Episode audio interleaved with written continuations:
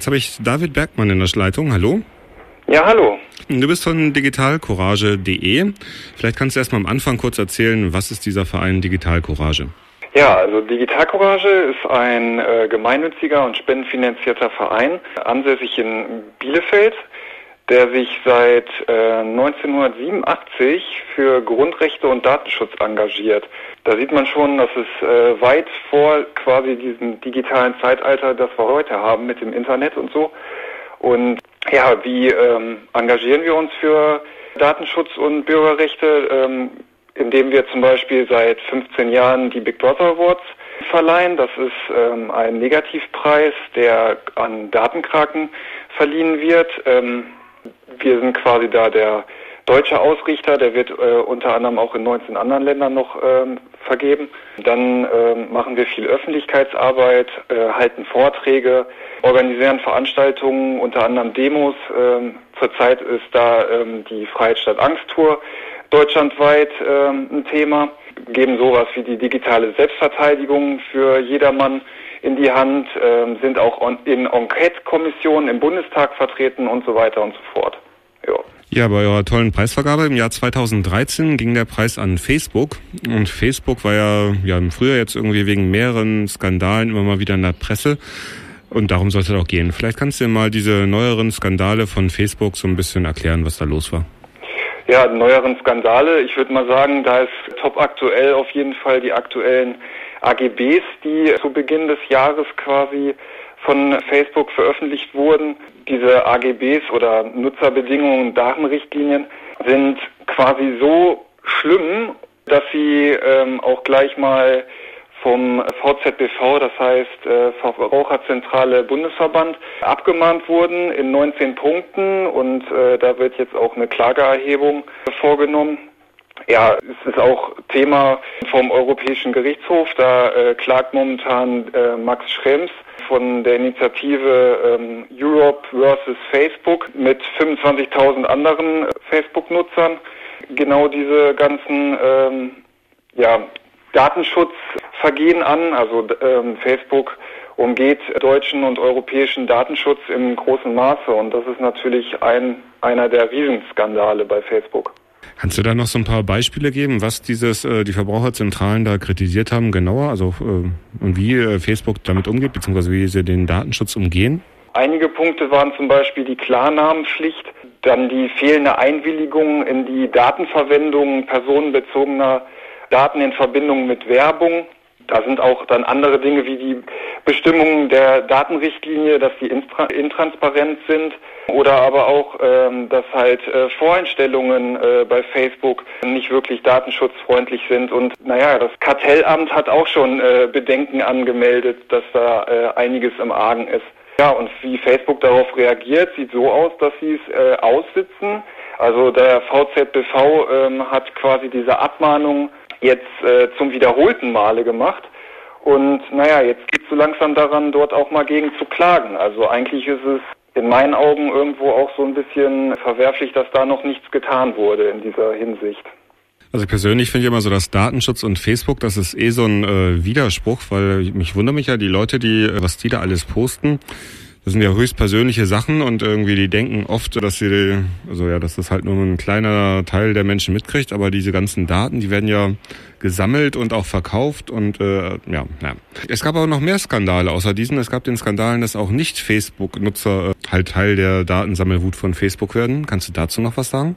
Ja, das ist richtig. Und zwar betrifft das eben nicht nur Facebook-Nutzer, die quasi einen eigenen Account haben, sondern ähm, Facebook, ja, wie soll ich sagen, scannt halt auch das Nutzerverhalten der Personen, die sich quasi auf Seiten äh, aufhalten, wo es einen Like-Button gibt oder einfach Facebook-Cookies und dadurch werden sie auch ausgespäht und Facebook sammelt halt eben nicht nur dadurch Daten von Leuten, die auf Facebook surfen und einen Account haben, sondern halt auch außerhalb.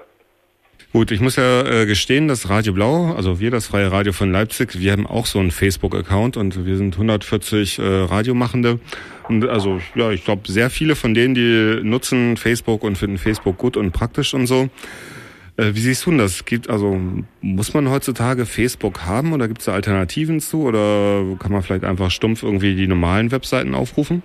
Da würde ich gerne eine Gegenfrage stellen. Was genau würdet ihr denn quasi sagen, warum ihr Facebook äh, nutzt? Also äh, aus welchem Grund nutzt ihr Facebook als Radio Blau? Ja, ich sehe persönlich sehe das sehr kritisch, aber so das gute Argument ist, äh, dass wir halt 7000 digitale Freunde auf Facebook haben.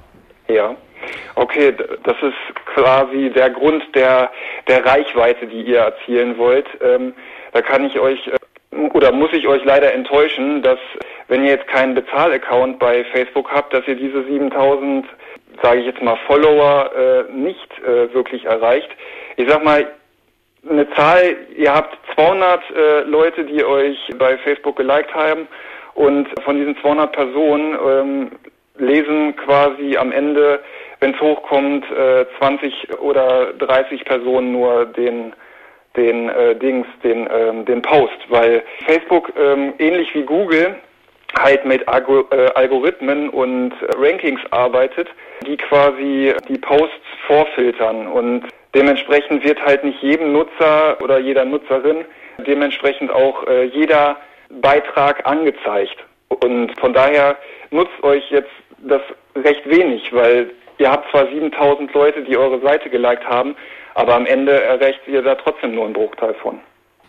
Ja, das ist auch so ein bisschen meine persönliche Erfahrung. Dass, äh, also wir hatten mal so eine Aktion, wo dann auch irgendwie eine meiner Mitradiomachenden irgendwie sich auf die 2000 waren es damals noch äh, digitalen Freunde berufen hat, dass da von denen ein paar vorbeikommen müssten, aber äh, die sind nicht gekommen.